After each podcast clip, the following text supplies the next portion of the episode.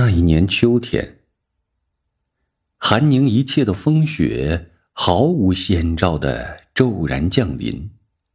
早上起来，天地一片苍茫，我们几乎是跌跌撞撞的扑向葵花。石围墙也被飓风吹得四散飘去，向日葵却凝然不动地站立在那里。在冰雕玉琢的银白之中，保持着凄清的翠绿。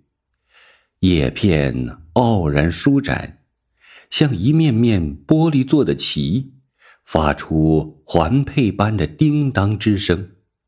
最不可思议的是，在他生命的最后一刻，居然绽开了一朵明艳的花儿那花盘只有五分硬币那么大。薄而平整，冰雪凝冻其上，像一块光滑的表蒙子。刚分裂出的葵花籽还未成熟，像丝丝柳絮一样优雅地弯曲着，沁出极清淡的紫色。